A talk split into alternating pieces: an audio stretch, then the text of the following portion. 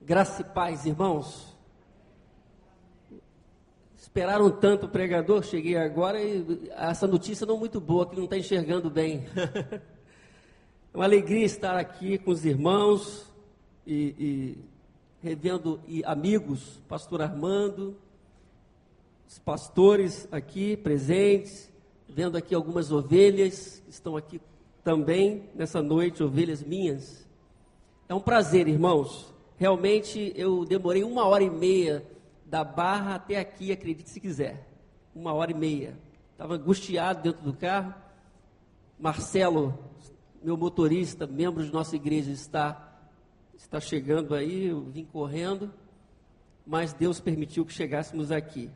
Eu louvo a Deus pela vida dos irmãos, pela vida do pastor Wander, amigo. Deus tem abençoado seu ministério, este lugar. Quero convidar você a ficar em pé para ler comigo a palavra do Senhor.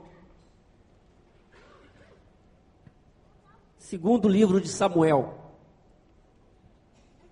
Segundo Samuel 12.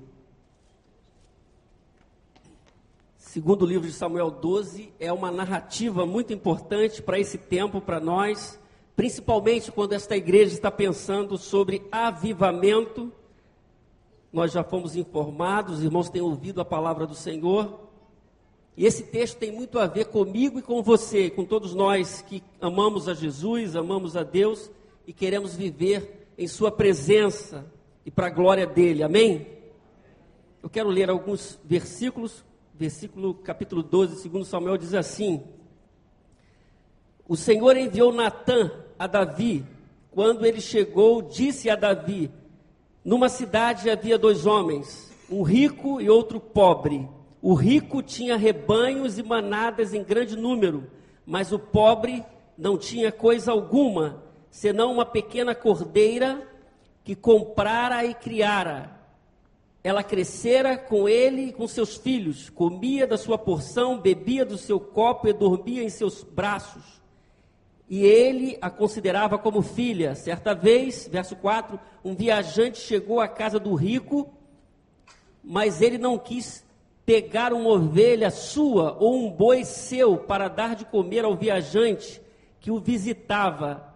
Assim tomou a cordeira do pobre e a preparou para o seu hóspede.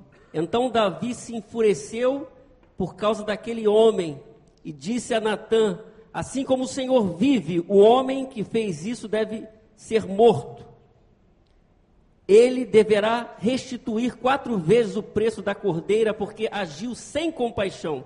Então Natan disse a Davi: Este homem és tu. Assim diz o Senhor, Deus de Israel: Eu o te ungi rei sobre Israel, livrei-te da mão de Saul, e te dei a casa e as mulheres de teu senhor. Também te dei a nação de Israel e de Judá. E se isso fosse pouco, te acrescentaria outro tanto. Porque desprezaste a palavra do Senhor, fazendo mal aos seus olhos? Tu mataste a espada Urias, o Eteu, e tornaste para ti a sua mulher. Tomaste para ti a sua mulher. Assim tu o mataste com a espada dos Amonitas. Agora a espada jamais se afastará da tua família, porque me desprezaste e tomaste para ti a mulher de Urias, o Eteu. Assim diz o Senhor: da tua própria família trarei o mal sobre ti, tomarei tuas mulheres perante os teus olhos, as darei ao, ao teu próximo. E ele se deitará com tuas mulheres à luz do dia, pois tu o fizeste, pois tu o fizeste em segredo, mas eu farei o que disse perante todo Israel à luz do dia. Então Davi disse a Natã: Pequei contra o Senhor. Natã respondeu a Davi: Também o Senhor perdoou o teu pecado, por isso não morrerás. Vamos orar. Senhor, nesta noite que estamos aqui celebrando o teu nome, queremos também ouvir a tua voz.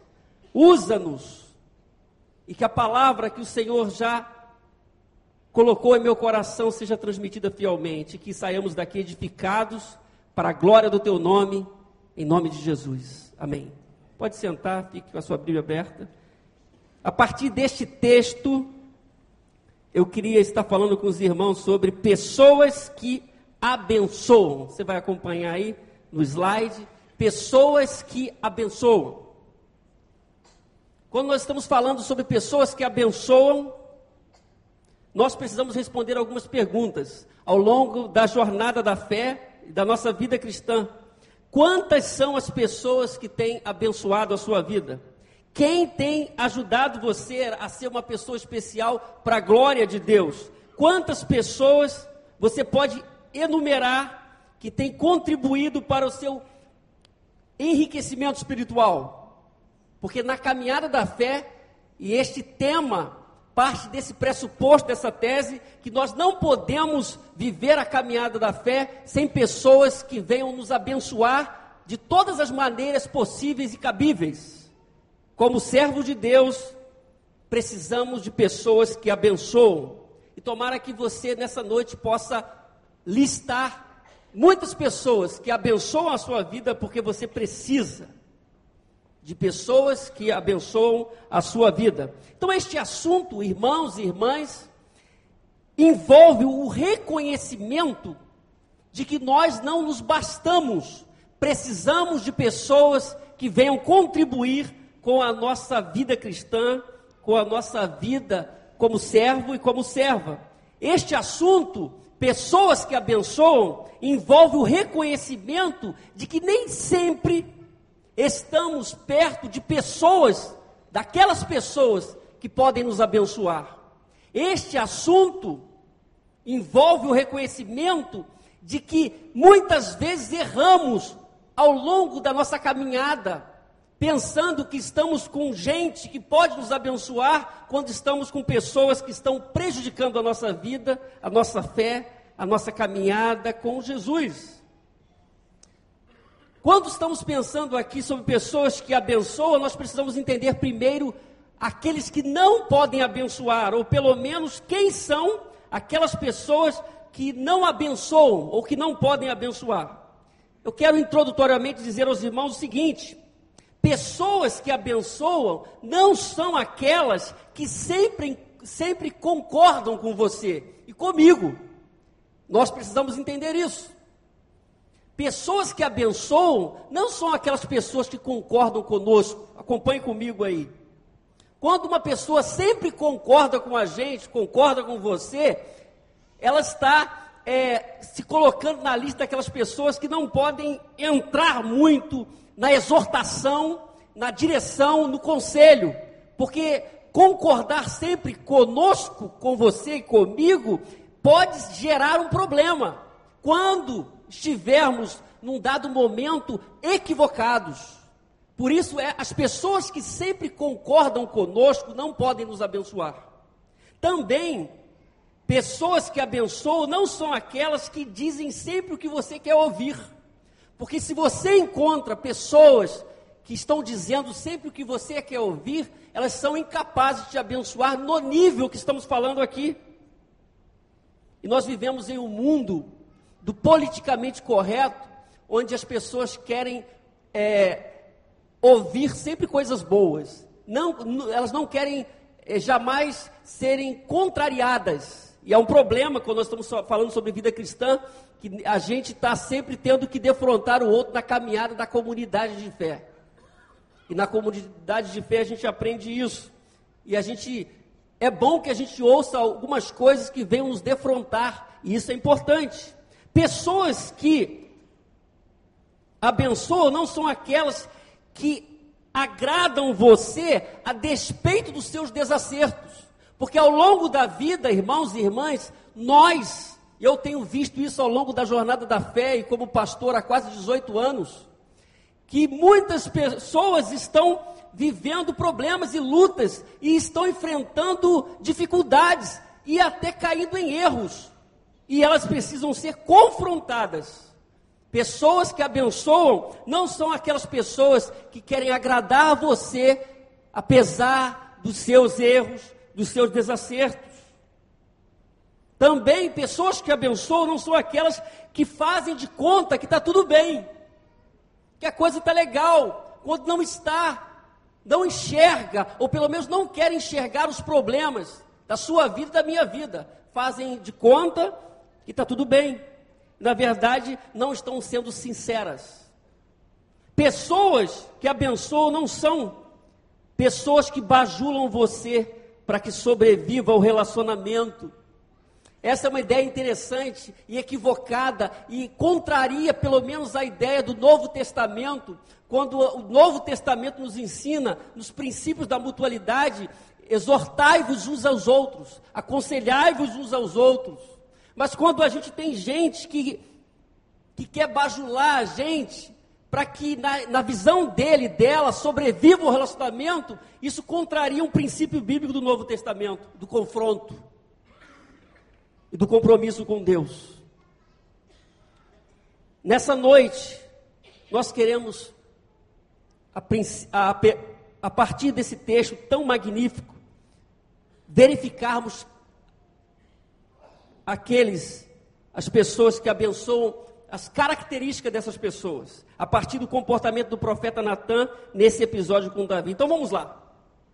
Pessoas que abençoam são aquelas que falam a verdade sobre a sua vida. Pessoas que abençoam são aquelas que falam a verdade sobre a sua vida. Segundo Samuel 12, de 5 a 7, diz, Então Davi encheu-se de ira contra o homem e disse a Natã: Juro, pelo nome do Senhor, que o homem que fez isso merece a morte. Deverá pagar quatro vezes o preço da cordeira, porquanto agiu sem misericórdia dentro da história que foi contada pelo profeta. Na verdade, Deus enviou o profeta para um confronto com o rei Davi. E ao ouvir aquela história de falta de misericórdia, Davi se pronuncia, mas o texto diz que Natan diz para ele: Você é esse homem. Você é esse homem, disse Natan a Davi. Você é esse homem sem misericórdia por tudo que você fez. Então, Davi tinha feito uma série de coisas erradas. E o profeta estava ali para falar a verdade para ele. Pessoas que abençoam a nossa vida falam a verdade que a gente precisa ouvir. Amém? Pessoas que nos abençoam falam a verdade. E no capítulo 11, a narrativa bíblica nos ensina os erros, nos aponta os erros de Davi. Segundo Samuel 11, de 1 a 4, diz: Na primavera, época em que os reis saíam para a guerra, Davi enviou para a batalha Joabe com seus oficiais e todo o exército de Israel. E eles derrotaram os amonitas e cercaram Rabá, mas Davi permaneceu em Jerusalém. Foi um erro. Diz a palavra que numa tarde Davi levantou-se da cama e foi passear pelo terraço do palácio. Do terraço viu uma mulher muito bonita tomando banho e mandou alguém procurar saber quem era ela. Outro erro. Diz a palavra do Senhor, verso 14 do capítulo 11 e 15 de manhã, Davi enviou uma carta a Joabe por meio de Urias. Nela escreveu: Ponha Urias na linha de frente e deixe-o onde o combate estiver mais violento, para que ele seja ferido e morra.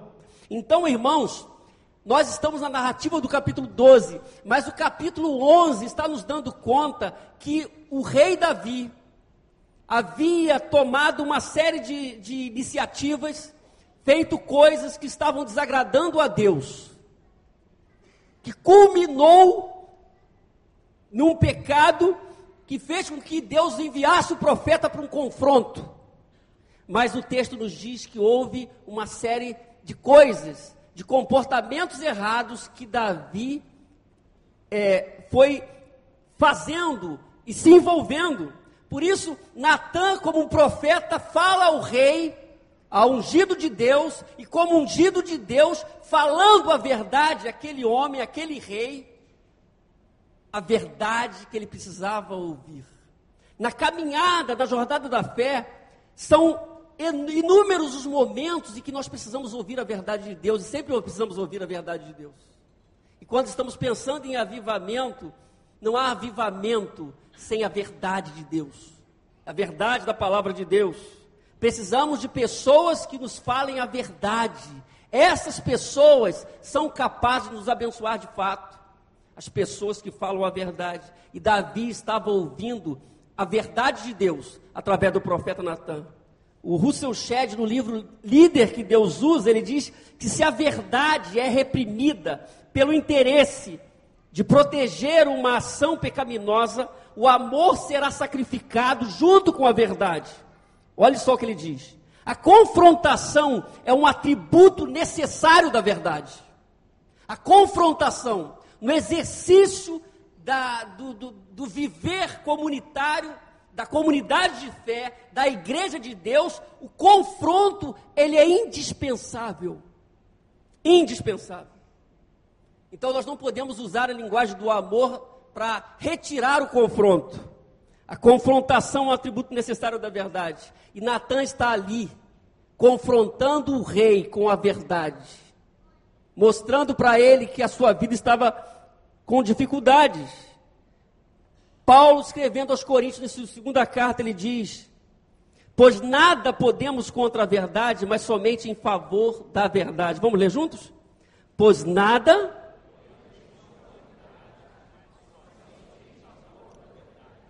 um grande avivamento, irmãos, em minha vida, em sua vida, porque nós temos aprendido com Deus que todos nós precisamos do avivamento. Um grande avivamento começa com a verdade que vem da parte de Deus. Um grande avivamento, vamos ler juntos aí? Vai ser projetado? Vamos lá? Um grande avivamento começa com a verdade que vem da parte de Deus.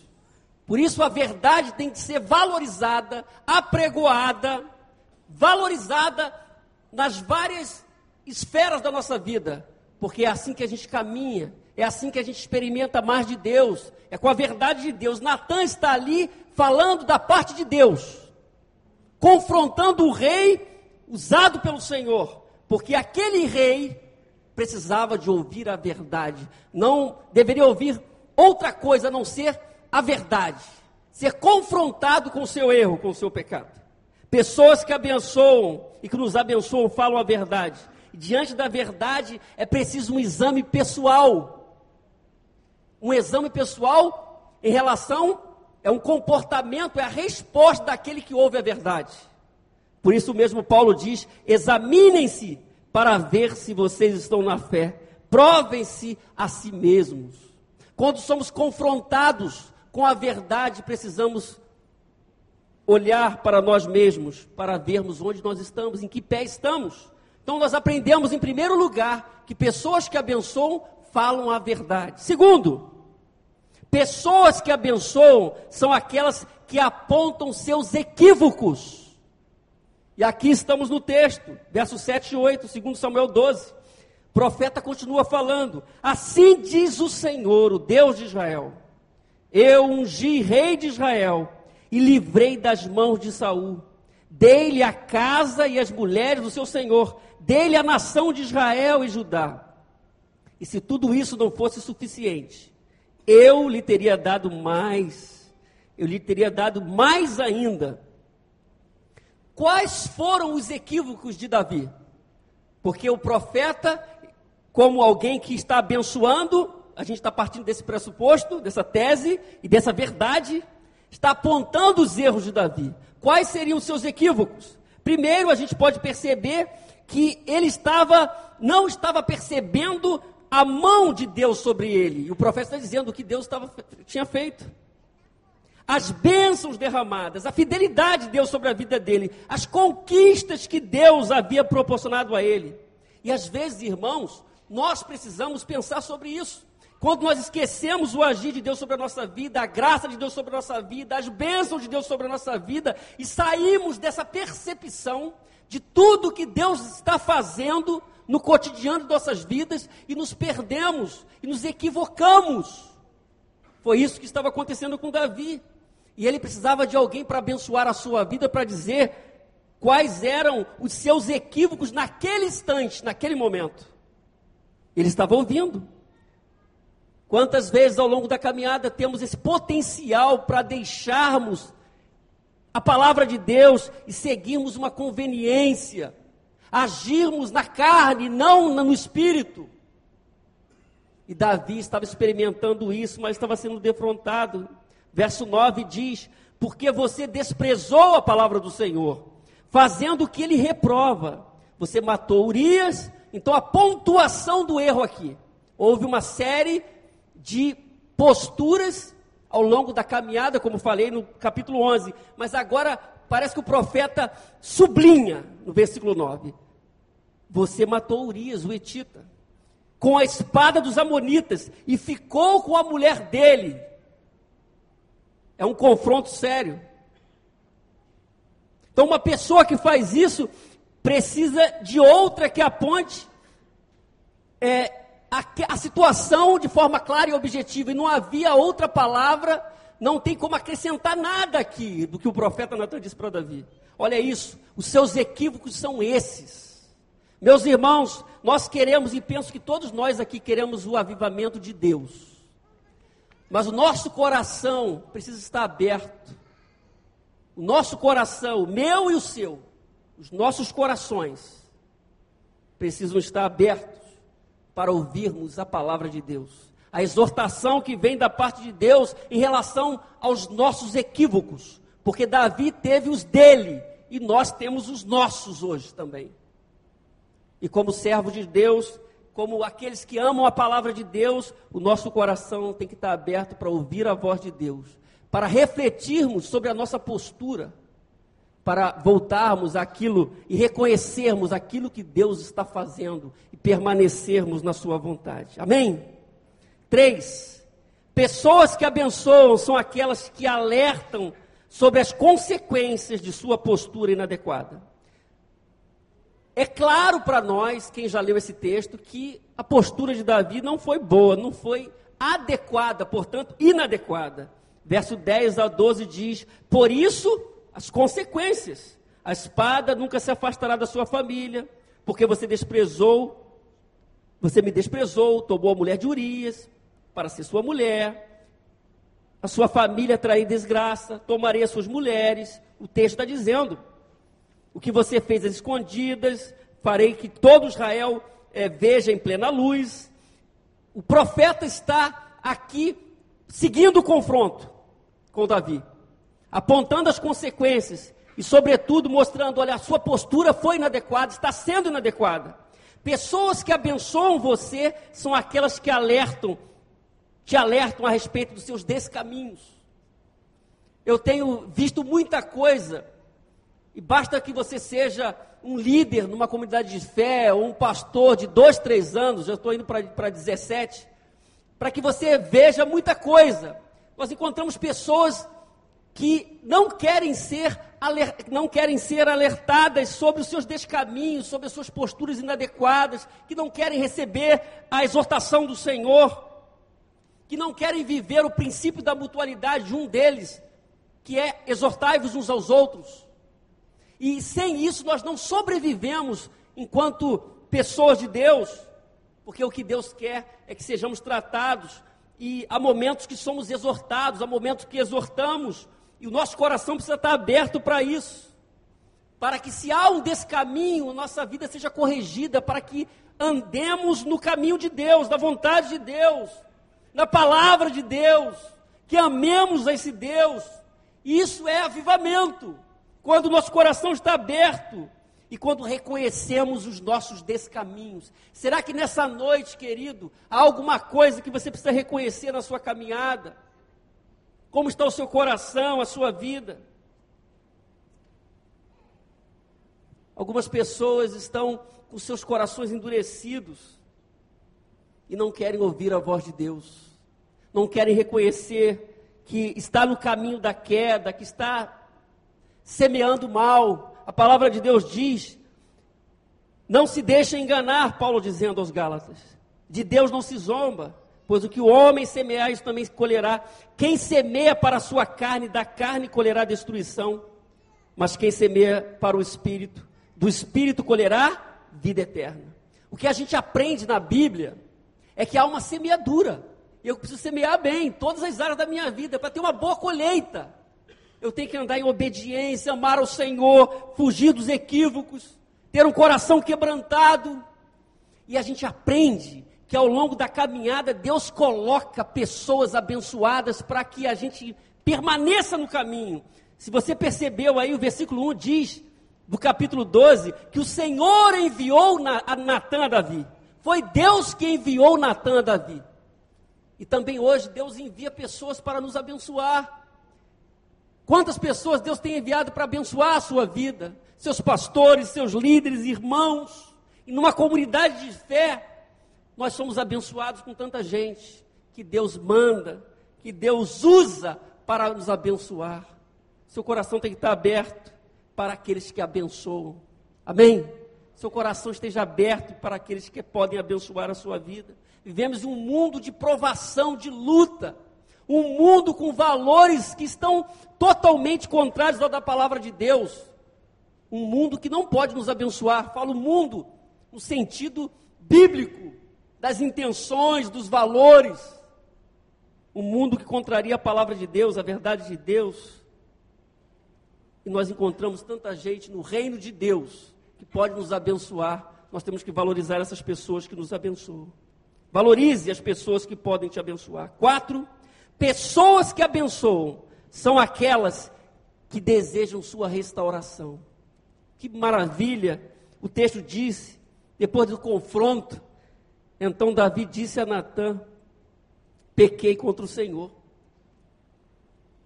E Natã respondeu: o Senhor perdoou o seu pecado. Você não morrerá. Entretanto, uma vez que você insultou o Senhor, o menino morrerá. Falava da gravidez provocada por aquele pecado. Meus irmãos, a gente aprende aqui, e é um ensino bíblico, que todo pecado é primeiro um pecado contra Deus. Todo pecado é sempre contra Deus, é sempre contra a santidade de Deus, é sempre contra a palavra de Deus, mesmo que este pecado seja contra é, manifesto ou vinculado a uma relação, a uma pessoa, ou, a, ou um comportamento. Todo pecado é primeiro contra Deus, é contra aquele, aquilo que Ele estabelece para a minha vida como princípio. Sempre contra Deus. Por isso, mesmo reconhecendo naquele momento que Ele enviou um homem para ser morto, mesmo que ele reconhece que ele há um adultério, ele diz: pequei contra o Senhor. Porque é sempre o pecado contra o Senhor. Por isso, Natan é usado como homem de Deus para o confronto. Mas é importante que venhamos perceber aqui que aquele que nos abençoa, ou aquelas pessoas que nos abençoam, e por isso que nos abençoam, elas querem a nossa restauração.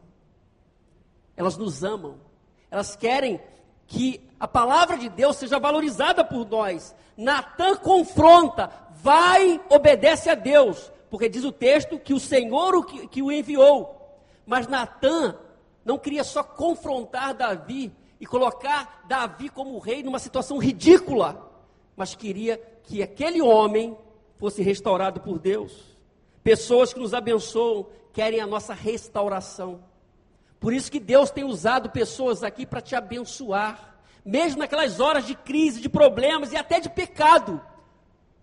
Porque elas querem abençoar você, elas querem você ver você firme, querem que você continue amando ao Senhor Jesus. O Salmo 51, que está envolvido com esse episódio, diz o texto, acompanhe comigo, Salmo 51, 3 e 4. Pois eu mesmo reconheço as minhas transgressões e o meu pecado sempre me persegue. Contra ti, só contra ti pequei, fiz o que lhe fiz o que tu reprovas, de modo que justa é a tua sentença e tens razão em condenar-me. O Salmo 51 é belo, não pelo seu contexto, mas pelo que ele nos ensina. Porque nós precisamos reconhecer os nossos erros. Natan queria ouvir certamente aquelas palavras de Davi: Eu pequei contra o Senhor. Não tem como fugir, não tem como dar desculpa dos meus erros. Eu quero reconhecer e reconheço aqui. John MacArthur Jr. diz: Mas a confissão não é apenas dizer sim, fui eu que fiz. A verdadeira confissão inclui arrependimento, significa voltar-se para trás. Porque parece, não é como alguém diz que há um arrependimento de vitrine que não é um arrependimento de fato, mas o arrepender-se é tomar uma postura, voltar-se. E voltar principalmente para aquele padrão de Deus, não continuar. Pessoas que abençoam são aquelas que desejam ver a sua restauração. Desejam ver a sua restauração. Desejam ver a sua restauração. Você está precisando de ser restaurado em alguma área hoje? Pense nisso. Alguma coisa precisa ser consertada em sua vida? Você deve tomar algumas atitudes, e atitudes em prol de si mesmo, de si mesma. Primeiro, reconheça os seus pecados. Salmo 51 diz novamente: esconde o rosto dos meus pecados, dos meus pecados e apaga todas as minhas iniquidades. Cria em mim um coração puro, ó Deus, renova dentro de mim um espírito estável. 51, 14. Livra-me da culpa dos crimes de sangue, ó Deus, Deus da minha salvação, e a minha língua aclamará a tua justiça. Nas declarações de Davi, irmãos, nós temos no Salmo 51, tem misericórdia de mim, apaga as minhas transgressões, lava-me de toda a minha culpa, purifica do meu pecado, reconheço as minhas transgressões, contra ti, somente contra ti pequei. Avivamento também envolve confissão de pecados. Davi estava sendo tratado, na, na declaração dos seus lábios nós vemos isso. Avivamento envolve confissão. Existem coisas guardadas muitas vezes no nosso coração que nós não falamos para ninguém e pensamos que Deus não sabe. Nós precisamos abrir o nosso coração para Deus e pedir: Deus, pequei, pequei contra ti. Eu quero que o Senhor trate comigo, trate com a minha vida.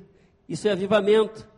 Gregory Friesel diz: seja qual for o pecado que ele revelar, veja aí, Cristo já morreu por ele, e Deus já sabe dele, Deus não o convence para condená-lo, mas para libertá-lo. Amém?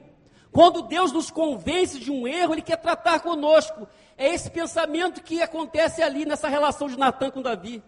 Davi precisava ser restaurado, mas precisava reconhecer os seus erros. E se há erro, e se há alguma dificuldade com o nosso coração e com a nossa vida, é preciso reconhecimento de pecado.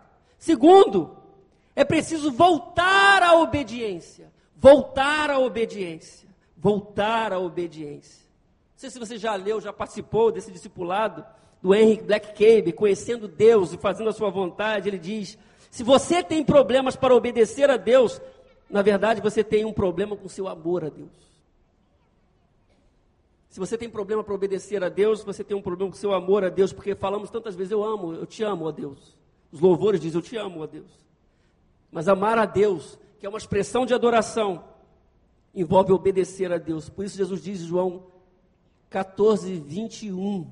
Aquele que tem os meus mandamentos e os guarda, esse é o que me ama. E aquele que me ama será amado por meu Pai, e eu também o amarei e me revelarei a ele. Aquele que tem os meus mandamentos os guarda, esse é o que me ama, porque a obediência, a obediência num dado momento do Salmo 51, Davi diz: Devolve-me a alegria da tua salvação e sustenta-me com o espírito pronto a obedecer. Percebe? Um espírito pronto a obedecer. Eu creio que o cristão, ele é salvo. Diz a canção: Salvo por Jesus Cristo, tenho perfeita paz. Mas há momentos que o cristão perde a sua alegria, a alegria da vida cristã, a alegria de ser um cristão, a alegria de fazer o ministério cristão, a alegria de louvar a Deus, a alegria de viver em comunidade. E sempre quando acontece isso, você pode analisar que há algumas coisas que estão acontecendo ali, que estão levando essa, é, o perder essa alegria. Isso aconteceu com Davi. Mas ele ora: devolve-me a alegria. Devolve-me a alegria da tua salvação. Sustenta-me com o espírito pronto a obedecer. Se você perdeu a alegria, volte a obedecer a Deus. Volta a se relacionar com Deus. Que essa alegria ela vai retornar ao seu coração. Pessoas que estão em desobediência geralmente perdem a alegria da salvação, perdem o regozijo na presença de Deus. Então, primeiro eu tenho que confessar, segundo eu tenho que voltar à obediência, terceiro, restaure sua adoração ao Senhor. Verso 20 diz: Então Davi levantou-se do chão, porque ele estava ali consagrando a sua vida e buscando a Deus pelo bebê. Levantou-se, perfumou-se, trocou de roupa, depois entrou no santuário do Senhor e o adorou. E voltando ao palácio, voltando ao palácio, pediu que lhe preparassem uma refeição e comeu. Uma restauração e a restauração que vem de Deus envolve é, é, é, essa adoração legítima, de estar diante do Senhor, de ter a nítida compreensão que nasceu para a glória de Deus, foi criado para o prazer de Deus. Isso é muito mais do que estarmos cantando na igreja, é ter uma vida de adoração. Uma vida de adoração. Nós vemos hoje milhões de pessoas vinculadas a uma religiosidade, mas não conhecem o que é adoração porque não conhecem a Deus. Nós precisamos ter essa visão entendermos que é preciso restaurar a, a, a, vida do adorador, nossa vida como adorador, se após a confissão, após a obediência, voltarmos para o Senhor, amarmos a Deus, vivermos como adoradores de fato. Adoradores. Adoradores que reconhecem a glória de Deus. Adoradores que amam a Deus. Você pode estar correndo risco. Hoje, espero que não está desprezando aqueles que te abençoam. Louvado seja Deus, porque nós temos esse exemplo tão triste de desobediência, de um homem que foi chamado segundo o coração de Deus, mas um homem que nos dá um exemplo de humildade para receber a palavra de Deus de gente, de uma pessoa abençoada. Porque muitas vezes nós somos arrogantes na nossa espiritualidade, o nosso coração está fechado para a exortação de Deus, não importa de onde, ela, de onde venha e principalmente de algumas pessoas, e a gente resiste. Mas eu espero nessa noite, querido, que o seu coração esteja aberto, que você não esteja desprezando as pessoas que estão te abençoando, que falam a verdade para você, que apontam os seus equívocos, que alertam sobre a sua postura inadequada, mas que também desejam que você seja restaurado. E na caminhada da fé, isso nos envolve como, enquanto comunidade de Deus. Na caminhada da fé, nós precisamos de pessoas como Natan. Nós precisamos, e Deus tem levantado essas pessoas. Deus tem levantado essas pessoas. Eu tenho certeza que nesta comunidade de fé, Deus tem levantado pessoas que estão abençoando a sua vida. O seu coração tem que estar aberto para ouvir aqueles que, que podem abençoar. Seu coração esteja aberto, que nunca você resista à palavra de Deus que vem através dessas pessoas que são canais de Deus sobre a sua vida, que abençoa a sua vida. Davi reconheceu o seu erro, porque alguém abençoado de verdade falou da parte de Deus. E quando alguém fala da parte de Deus, e quando alguém é usado por Deus de forma legítima, o nosso coração deve ser quebrantado, e a nossa postura tem que ser de humildade. E se há erro, confissão. E retorno e buscar a restauração, porque é isso que Deus deseja.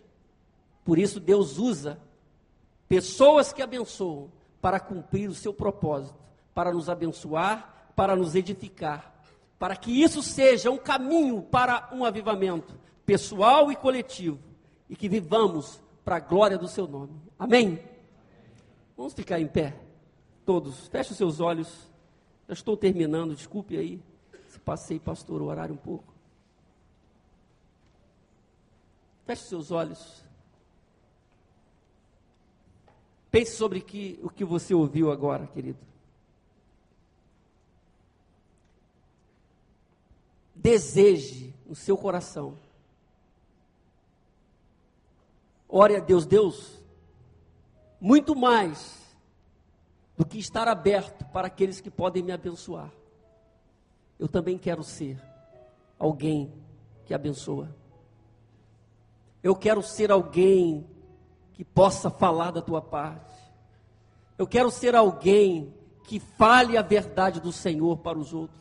Eu quero ser alguém na minha comunidade que seja um canal de bênção. Eu quero ser alguém que ao usar a minha fala, a minha língua, venha edificar, nunca maltratar, nunca maldizer. Eu quero ser alguém abençoado e abençoada eu quero ser um instrumento. Mas também, Senhor, se em algum momento da minha vida, o Senhor, que é soberano, usar alguém para vir ao meu encontro, como o Senhor fez com Natan, em relação a Davi, quando alguém vier falar da tua parte, que o meu coração esteja aberto, seja quebrantado, seja um coração obediente, seja um coração daquele que está caminhando e quer resolver os seus desacertos, as suas confusões. Pai, trata comigo hoje, Deus. Se há alguma coisa que você precisa confessar, querido, se há alguma coisa que você quer entregar para Deus, eu queria que você saísse do seu lugar, eu queria orar por você aqui. Se você quer consagrar a sua vida a Deus, se você quer ser uma pessoa que abençoa, se você quer ter um coração quebrantado, se você quer reconsagrar a sua vida, saia do seu lugar, eu quero orar por você. Nós vamos orar.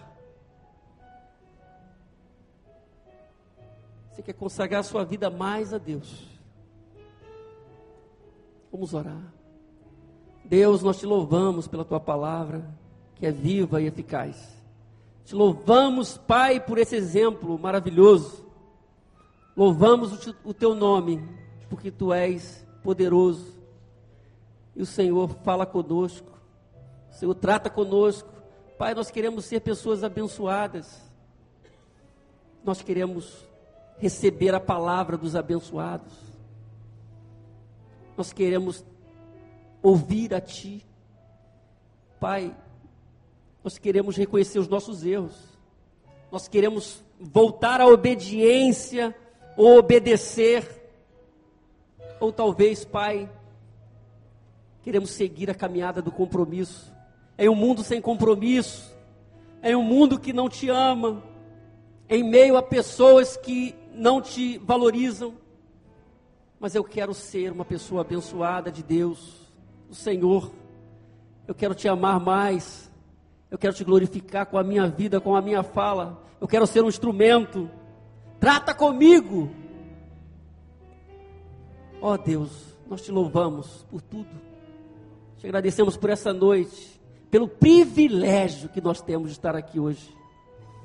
O Senhor proporcionou esse tempo tão gostoso para estarmos aqui. Abençoa os teus servos, pastores, pastor Vander, todos os seus auxiliares, liderança, os irmãos, as nossas vidas. Queremos, Pai, que o Senhor realmente traga um grande avivamento para a nossa vida, para a nossa comunidade de fé, as nossas igrejas, para que sejamos pessoas que façam a diferença. E fazer diferença, Deus, é levar o Senhor a sério, é ter compromisso, é te amar, é te servir. Que seja assim, Pai, para a tua glória e para a tua honra, no nome precioso de Jesus. Amém, amém. Diga para quem está ao seu lado: seja alguém que abençoa. Diga. Amém.